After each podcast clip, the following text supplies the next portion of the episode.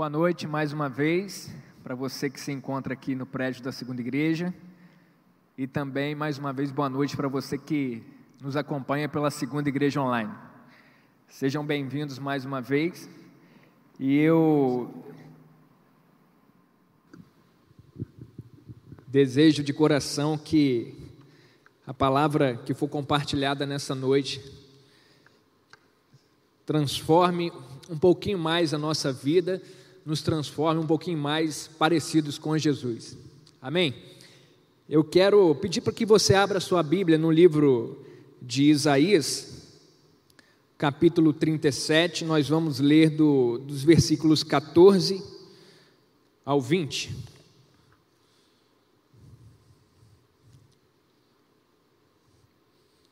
Já apareceu aí na tela, vamos ler. Ezequias recebeu a carta das mãos dos mensageiros e a leu. Então subiu ao templo do Senhor, abriu-a diante do Senhor e orou: Senhor dos exércitos, Deus de Israel, cujo trono está entre os querubins, só tu és Deus sobre todos os reinos da terra. Tu fizeste os céus e a terra. Dá ouvidos, Senhor, e ouve. Abre os teus olhos, Senhor, e vê. Escuta todas as palavras que Senaqueribe enviou para insultar o Deus vivo. É verdade, Senhor, que os reis assírios fizeram de todas essas nações e de seus territórios um deserto. Atiraram os deuses delas no fogo e os destruíram pois em vez de deuses não passam de madeira e pedra, moldados por mãos humanas. Agora, Senhor nosso Deus, salva-nos das mãos dele, para que todos os reinos da terra saibam que só tu, Senhor, és Deus.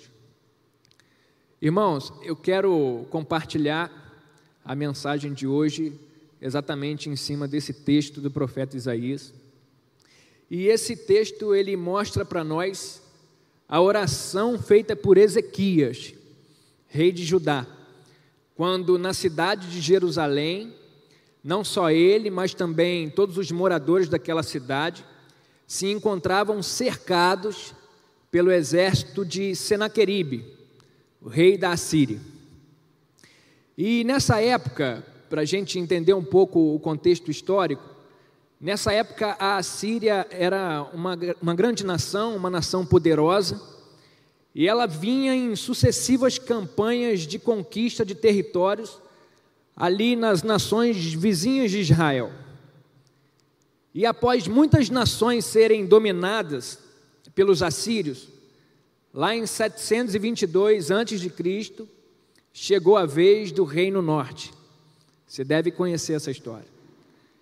E em 722 chegou a vez do, do Reino Norte, cuja capital era Samaria, e o Reino Norte foi tomado pelos assírios, mas como se não bastasse, no ano de 701 a.C., a, Assíria investiu contra Judá, que era o Reino Sul, cuja capital era Jerusalém. E essa investida da Síria contra Judá aconteceu no 14 ano do rei Ezequias, que fez a oração que a gente leu agora há pouco. E consta nos registros históricos que cerca de 46 cidades de Judá foram tomadas por aquele exército assírio de Senaqueribe. E chegou a vez de Jerusalém. Jerusalém se encontrava nessa hora cercada por aquele exército poderoso, daquele rei poderoso que vinha como um tsunami arrebentando com todas as nações. E é nesse momento de tensão que surge uma voz intimidadora, a voz de Rabi Saqué, um oficial do rei Senaqueribe. E ele, com essa intimidação, ele quer convencer o rei Ezequias a se entregar para não precisar ter mais uma guerra, para não ter mais desgaste, ele tenta convencer o rei Ezequias, dizendo: Ezequias, é só você olhar, olha o nosso exército e olha o seu, se entregue, se renda, é mais fácil para você. E, ele fala isso para o rei Ezequias e apresenta diversas justificativas. Isaías capítulo 36, do 18 ao 20, diz assim: Não deixeis que Ezequias vos engane, dizendo: O Senhor nos livrará. Por acaso os deuses das nações puderam livrar suas terras da mãe do, da, das mãos do rei da Síria? Onde estão os deuses de Amate de Arpade? Onde estão os deuses de Sefarvaim? Por acaso eles livraram Samaria da minha mão? Quais de todos os deuses dessas nações livraram a sua terra das minhas mãos? Como o Senhor poderá livrar Jerusalém das minhas mãos? O que Rabsaque está falando para os enviados do rei Ezequias é o seguinte: Olha, você conhecia as nações que, que viviam aqui junto com vocês. E essas nações também tinham deuses. Essas nações, elas acreditavam nos deuses delas. Mas eu estou aqui para falar para você, rei Ezequias, que nenhum Deus de nenhuma nação foi capaz de paralisar a ação do rei Senaqueribe. E da mesma forma como aconteceram com elas, vai acontecer com você. Irmãos, eu não estava lá, mas eu, eu penso que após essa, essa intimidação, aquilo que existia de tensão no coração do rei Ezequias é, aumentou de nível e passou a ser um, um desespero. A Bíblia diz em Isaías 37:1 que Ezequias, depois dessas palavras, ele rasgou as roupas e cobriu-se de pano de saco. É um sinal de, de humilhação um sinal de arrependimento por tudo aquilo que estava acontecendo. Mas eu quero antecipar para vocês o final da história. O final da história é um tanto surpreendente. Deus mudou o cenário. Sim, o nosso Deus é um Deus que muda cenário. Vocês lembram de um exército inimigo perseguindo um povo e que à frente dele tinha um mar vermelho? Deus mudou o cenário, Deus abriu o mar vermelho e livrou o povo. Vocês lembram daquele que foi vendido pelos irmãos e que foi preso por falsa acusação? Deus interviu naquela história e transformou o mal em bem. Vocês lembram daquele dia que a gente comemorou aqui há, pouco tempo? Que o cenário era de morte, choro, desesperança até que então a morte foi vencida. Deus ressuscitou Jesus e agora nós temos a certeza de que em Cristo somos mais do que vencedores. Sim, o nosso Deus é um Deus que muda cenários.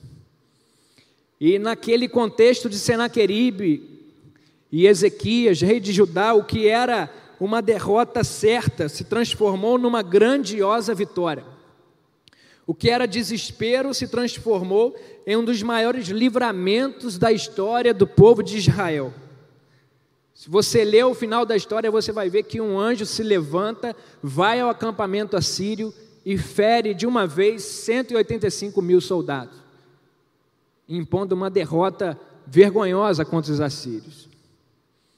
Mas em meio a todo esse contexto que compreende um início desesperador, e um final de um livramento ímpar operado por Deus, eu quero hoje me deter no que aconteceu entre esses dois acontecimentos. Esse é o tema da mensagem de hoje. E o tema é: entre o desespero e o livramento, houve uma oração. Entre o desespero de ter o seu território, Jerusalém, invadido por Senaqueribe e o seu exército poderoso. E entre o livramento espetacular que Deus deu àquele rei e àquele povo, houve uma oração. E o que eu quero compartilhar com vocês nessa noite é o que Deus colocou no meu coração através da oração desse rei Ezequias. Mais precisamente, eu gostaria de destacar o que, que Ezequias experimentou ao orar ao Senhor. O que ele experimentou. E então, a partir dessas experiências, trazer algumas aplicações para a nossa vida. A primeira coisa que Ezequias experimentou quando ele orou foi que, ao orar, orar fez Ezequias evidenciar a soberania de Deus no seu coração. O verso 16 diz assim: Ó Senhor dos exércitos, Deus de Israel, tu que estás sentado acima dos querubins, tu, só tu, és o Deus de todos os reinos da terra. Tu fizeste o céu e a terra. Em meio a esse contexto de guerra iminente que estava para acontecer, o coração de Ezequias, ele com certeza estava sendo cheio de coisas ruins. É como se não bastasse a atenção de, de saber das notícias do, do exército do, do rei da Assíria, derrotando as nações ao redor e chegando cada vez mais perto dele. Vieram aquelas palavras de Rabsaque que foram afrontosas, intimidadoras. Eu tenho certeza que o coração do rei foi sendo alimentado dessas coisas ruins e o resultado disso não era outra coisa senão a produção de desespero, desânimo e desesperança. Não tem como a gente ser bombardeado de notícias ruins e permanecer intacto. É impossível a gente, todos os dias, em todo momento, ser bombardeado de notícias desafiadoras, afrontosas, e a gente permanecer como se nada estivesse acontecendo. É impossível. Mas só que Ezequias fez algo. Ezequias de, decidiu orar. E quando ele ora, orar faz ele tirar o, o foco dele desse cenário desfavorável e ele então coloca o foco dele na soberania de Deus. Orar faz isso com Ezequias. Em meio a todo aquele contexto, ele para, ele não deixa aquilo tomar uma proporção maior, mas ele vai e ora ao Senhor. E quando ele ora ao Senhor, ele coloca em evidência quem Deus era.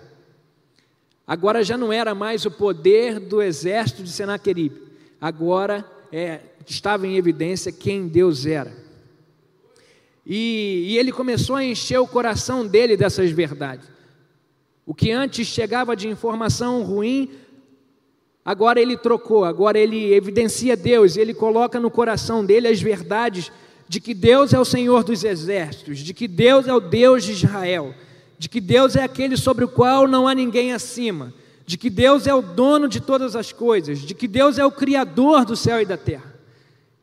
Agora Ezequias ele começa a se alimentar do Deus a quem ele serve, do Deus a quem ele conhece que sempre esteve no coração dele, mas que por causa das notícias ruins, toda hora, todo momento, aquilo foi sufocando o coração dele. Mas no exercício de orar ao Senhor, ele começa a resgatar essas verdades de Deus. Ele começa a colocar o foco da luz não mais nos problemas e nas notícias, mas em Deus e em quem Deus é. Ao tornar em evidência a soberania de Deus, Ezequias freia a onda de sentimentos ruins e então começa a regar seu coração com fé, ânimo e esperança. O que antes produzia desespero, desânimo e desesperança, agora ele começa a regar o coração dele com fé, ânimo e esperança. Uma segunda coisa que orar fez em Ezequias foi que orar fez Ezequias discernir a sua identidade enquanto nação. Nos versículos 18 e 19, Ezequias diz, diz assim: Senhor, é verdade que os reis da Assíria têm destruído todas as nações e suas terras.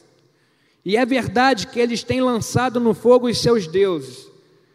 Mas Deus, eles têm feito isso porque não eram deuses, e sim obra de mãos humanas madeira e pedra. Por isso eles os destruíram. Se no primeiro ponto a gente falou que orar fez Ezequias evidenciar no coração dele quem Deus era, agora a gente pode perceber que orar fez Ezequias discernir quem eles eram enquanto nação. Orar fez Ezequias chegar a uma conclusão, e qual conclusão? De que a Assíria derrotou todas aquelas nações, muitas nações, porque na verdade os seus deuses não eram deuses, e sim obras das mãos de homens, feitas de madeira e de pedra. Dessa forma, Ezequias entende que a nação de Israel não é como as demais nações, não é tudo farinha do mesmo saco, há uma diferença. Se as nações têm os deuses delas e são de madeira e de pedra, são deuses falsos, o problema é das nações. Só que aqui Ezequias consegue discernir que a nação dele é diferente. A nação dele é diferente porque o Deus da nação dele é diferente. O Deus da nação de Ezequias não é feito de madeira nem de pedra. O Deus da nação de Ezequias, como diz a Bíblia, é o Deus que desde a eternidade e de eternidade a eternidade é Deus. Ezequias consegue, na oração que ele fez, por causa da oração que ele fez, ele consegue entender: opa, calma aí. Está todo mundo sendo atropelado, está todo mundo sendo triturado por esse, por esse exército a todo mundo sendo enviado para outros lugares, porque eles chegam e tomam tudo, mas eu não sou como todo mundo. Eu tenho um Deus diferente. Eu tenho um Deus que é verdadeiro. Eu tenho um Deus que é verdadeiro. Orar fez Ezequias destruir as mentiras lançadas sobre ele, de que nenhum Deus seria capaz de livrar Jerusalém do exército assírio. Em meio a tudo aquilo que estava acontecendo, mentiras estavam sendo lançadas, palavras afrontosas, intimidadoras. O seu Deus não vai livrar você, o seu Deus não vai intervir quando eu atacar você. Mas quando Ezequias orou, ele destruiu essas mentiras. Ele destruiu essas mentiras. Ele lembrou de um Deus soberano e ele lembrou de um Deus que de eternidade a eternidade é Deus. Uma terceira coisa que orar, orar fez Ezequias fazer foi que orar fez Ezequias apresentar o seu problema e os seus pedidos para Deus. Eu quero ler com vocês o 17 e o 20. Ezequias diz assim: Ó Senhor, inclina o teu ouvido e ouve. Senhor, abre os teus olhos e vê. Ouve todas as palavras com que Senaqueribe vem afrontar o Deus vivo. Ó Senhor nosso Deus, agora livra-nos da sua mão, para que todos os reinos da terra saibam que só tu és o Senhor. Depois de colocar em evidência a soberania de Deus dentro do seu coração, e depois de tomar posse da sua identidade enquanto nação, agora Ezequias apresenta o seu problema para o Senhor. E clama pela atenção dele. Então Ezequias já colocou em evidência quem é Deus, Ezequias já entendeu que quem ele era enquanto nação, ele não era como as outras, e agora ele apresenta qual o problema dele e faz pedidos a Deus. O que antes era uma total incapacidade e falta de alternativas diante de um poderoso exército, agora vira um problema terreno diante de um Deus soberano. A oração consegue fazer isso. Você está diante de um problemão, você não tem saída, como o rei Ezequias. Mas agora, por causa da oração, e porque ele lembra que tem um Deus soberano, agora um problema terreno está diante de um Deus que é soberano. A oração consegue fazer isso. Isaías 36, 21 diz e nos mostra que diante das afrontas de Rabsaqué, os enviados de Ezequias, porém, se calaram e não lhe responderam, porque o rei Ezequias havia não lhes deis resposta. Olha que interessante, Ezequias ele, ele rejeita entrar em discussão com o inimigo, mas ao mesmo tempo não deixa de lançar suas preocupações sobre Deus. Ele escolhe não bater boca com o adversário, mas ele corre para Deus e conta tudo para Deus. Ao escolher orar ao Senhor, Ezequias se livrou da murmuração e das discussões vazias que nada produzem. Ao apresentar seus problemas e pedidos para Deus, Ezequias optou por não procurar estratégias e forças humanas como solução, como os seus próprios conselheiros queriam. Se você lê o capítulo 31 de Isaías, o primeiro versículo é Deus disciplinando o povo de Israel, porque queriam encontrar nas nações ao redor a solução para derrotar a Síria. Ou seja, conselheiros do rei estavam falando, Ezequias, a nossa chance é o Egito. Se ali é o Egito e vamos guerrear contra a Síria, e então nós vamos sair vencedores. Isaías 31, 1 diz assim: Ai dos que descem ao Egito em busca de ajuda, que confiam em cavalos e põem fé nos seus muitos cavaleiros, e não atentam para o santo de Israel, nem buscam o Senhor. Ezequias não caiu nessa. Ezequias optou por confiar plenamente no Senhor e declarar totalmente a sua dependência em Deus. Tem uma frase que é muito legal, de Hudson Taylor, que diz assim: Quando trabalhamos, nós trabalhamos, mas quando oramos, Deus trabalha. Eu quero agora, a partir desses três destaques que compartilhei com os irmãos da vida de Ezequias e e, e do que a oração que ele fez fez ele experimentar, eu quero trazer algumas aplicações para a nossa vida no tempo de hoje. Se a gente prestar atenção no nosso tempo, que a gente está vivendo, e a gente está careca de saber, porque já estamos há mais de um ano passando por essa situação, mas se a gente prestar um pouquinho de atenção, a gente vai perceber que a nossa realidade é um pouco parecida com a que Ezequias viveu. A gente está cercado por um inimigo e a todo instante somos bombardeados com as notícias que tocam nossas emoções, não tem jeito.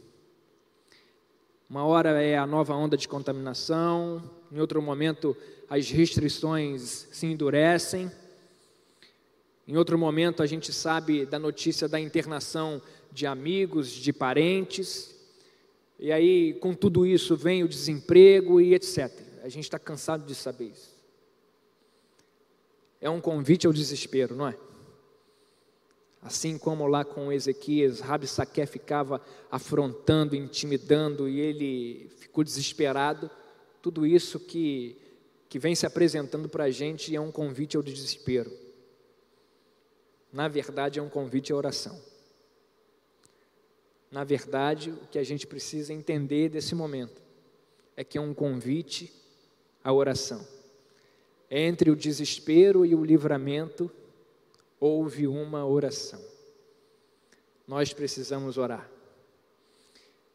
E aí eu queria, é, para a gente caminhar para o fim, eu queria perguntar algumas coisas para mim e para você. Quem é Deus para você hoje? Quem é Deus para você hoje? No seu coração, Deus permanece como sendo Deus soberano, que tem todas as coisas debaixo do seu controle, ou o cenário que a gente está vivendo, de alguma forma, está conseguindo sufocar quem é Deus para você? Você está sem força? Você está sem ânimo? Você está sem esperança? Eu não sei, eu não sei como que está o seu coração eu não sei a sua resposta. Mas o meu convite para você hoje é que você vá para o seu quarto de oração. Vá para o seu quarto de oração, porque lá você vai se lembrar de quem Deus é. Vá para o seu quarto de oração, porque lá você vai se lembrar de que Ele é o único Deus, de que Ele é o Criador de todas as coisas, de que Ele é o dono do mundo. Lá você vai se lembrar que Ele é soberano e que o controle de todas as coisas está nas mãos dele. Lá você vai se lembrar que no meio da tempestade, ele dorme num barquinho e basta uma palavra para que tudo fique bem. Lá você vai se lembrar do poder dele.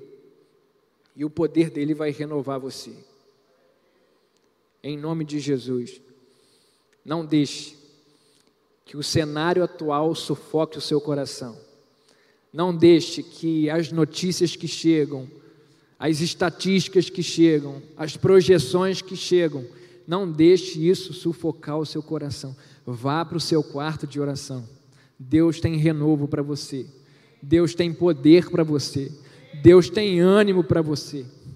Em nome de Jesus.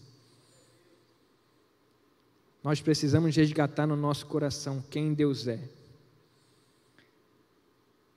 Uma segunda coisa que eu quero perguntar: quem é você hoje?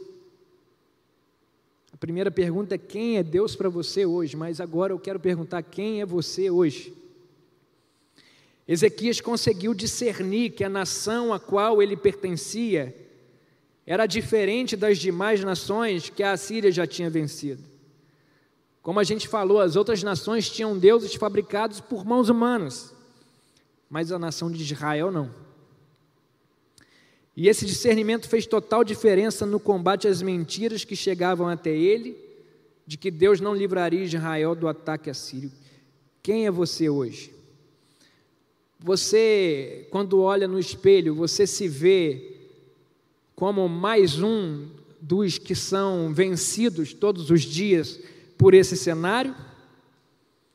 Ou você se vê como o filho de Deus, como um filho de Deus, ou você se vê como uma, a igreja de Cristo, santa, separada para ser portadora de uma mensagem que traz renovo e esperança. Quem é você hoje? Você é mais um dos vencidos? Ou você toma posse da sua identidade de filho? Ou você toma posse agora da sua identidade de igreja de Cristo? que tem uma mensagem maravilhosa para anunciar, uma mensagem que nos enche de ânimo, de energia.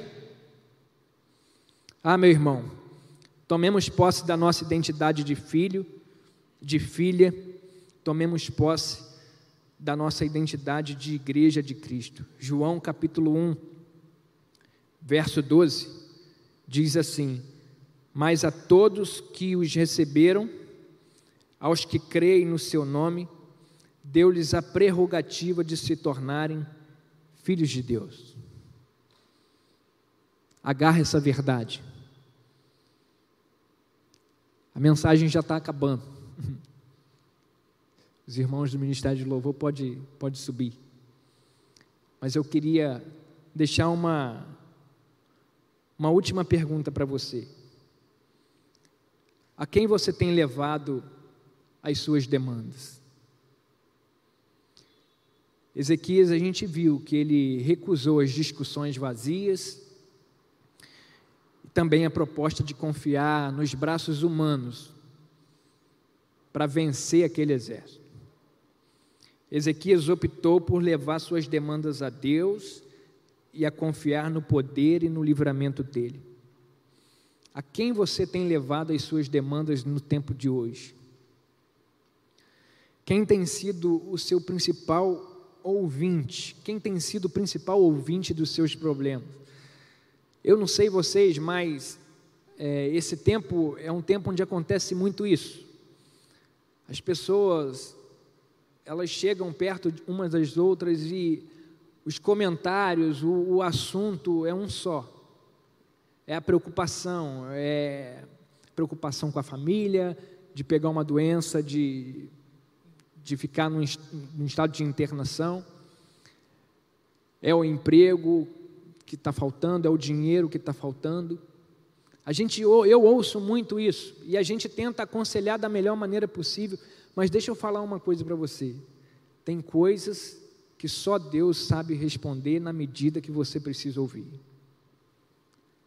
A quem você tem levado as suas demandas? A quem você tem apresentado os seus problemas? É um tempo desafiador, eu concordo. Eu concordo que é um tempo desafiador mas é tempo da gente ver muito bem para quem nós estamos direcionando as nossas palavras e a nossa esperança. Às vezes a murmuração alcança lugar no nosso coração, ou então despejamos nas pessoas as nossas preocupações e angústias. Mas eu quero encorajar você a parar com isso. Não que você não possa conversar com o seu amigo, não que você não possa desabafar com sua amiga. Não, não é isso. Eu quero dizer para você que existe um Deus que ouve as nossas orações. Existe um Deus que ouve as nossas orações. Existe um Deus que, no lugar da ansiedade e da preocupação que existe no nosso coração, no tempo de hoje, que é normal, existe um Deus que pega a ansiedade, que pega a preocupação e que troca por uma paz que excede todo o entendimento. Eu quero encorajar você a tomar posse dessa palavra, sabe? Não sei, acho que foi rápido demais, mas foi o que Deus falou no meu coração para eu trazer para vocês. Sabe? Não se esqueça de Deus.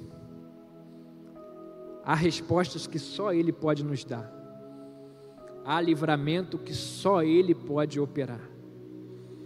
Eu quero encorajar cada um de vocês que, que veio aqui nessa noite e que está assistindo a gente pela segunda igreja online. E eu quero também desafiar a mim mesmo nessa hora. Eu preciso ir mais para o meu lugar de oração.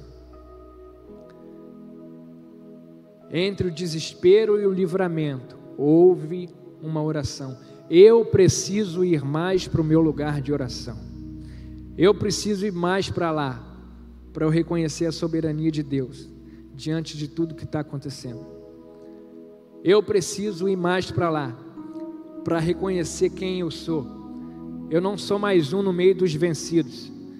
Eu sou filho de Deus. Eu sou igreja de Cristo. Dentro de mim habita o Espírito Santo que me enche de ousadia, que me enche de coragem para enfrentar o que for e para passar essa mensagem para outras pessoas, sabe, para envolver outras pessoas com essa verdade. Tem pessoas que não sabem lidar com, com o que está acontecendo, mas se a gente entrar no nosso lugar de oração, se a gente se lembrar de quem Deus é, se a gente se lembrar da nossa identidade, eu tenho certeza que a gente vai começar a influenciar outras pessoas. Talvez seja isso o id de Jesus para nós.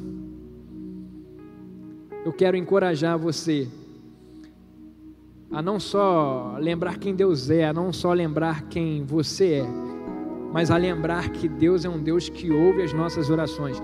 Nós precisamos fazer pedidos a Deus em nossas orações. Sim, devemos agradecer, lógico. pastor Daniel deu uma palavra de oferta aqui, de agradecimento. Foi muito bom. Mas a gente precisa entender que o nosso Deus também é um Deus que ouve os nossos pedidos. Ezequias, Ezequias ajoelhou lá e pediu a Deus: Deus, ouve as afrontas, ouve as intimidações que estão vindo, faça alguma coisa, Senhor, e ele fez. Eu quero convidar você a, a ir mais para o seu lugar de oração, ou a retornar para o seu lugar de oração. Às vezes você não ora muito tempo, às vezes você não sabe nem orar, mas é assim mesmo. Eu quero te encorajar a entrar nesse lugar. Vamos cantar.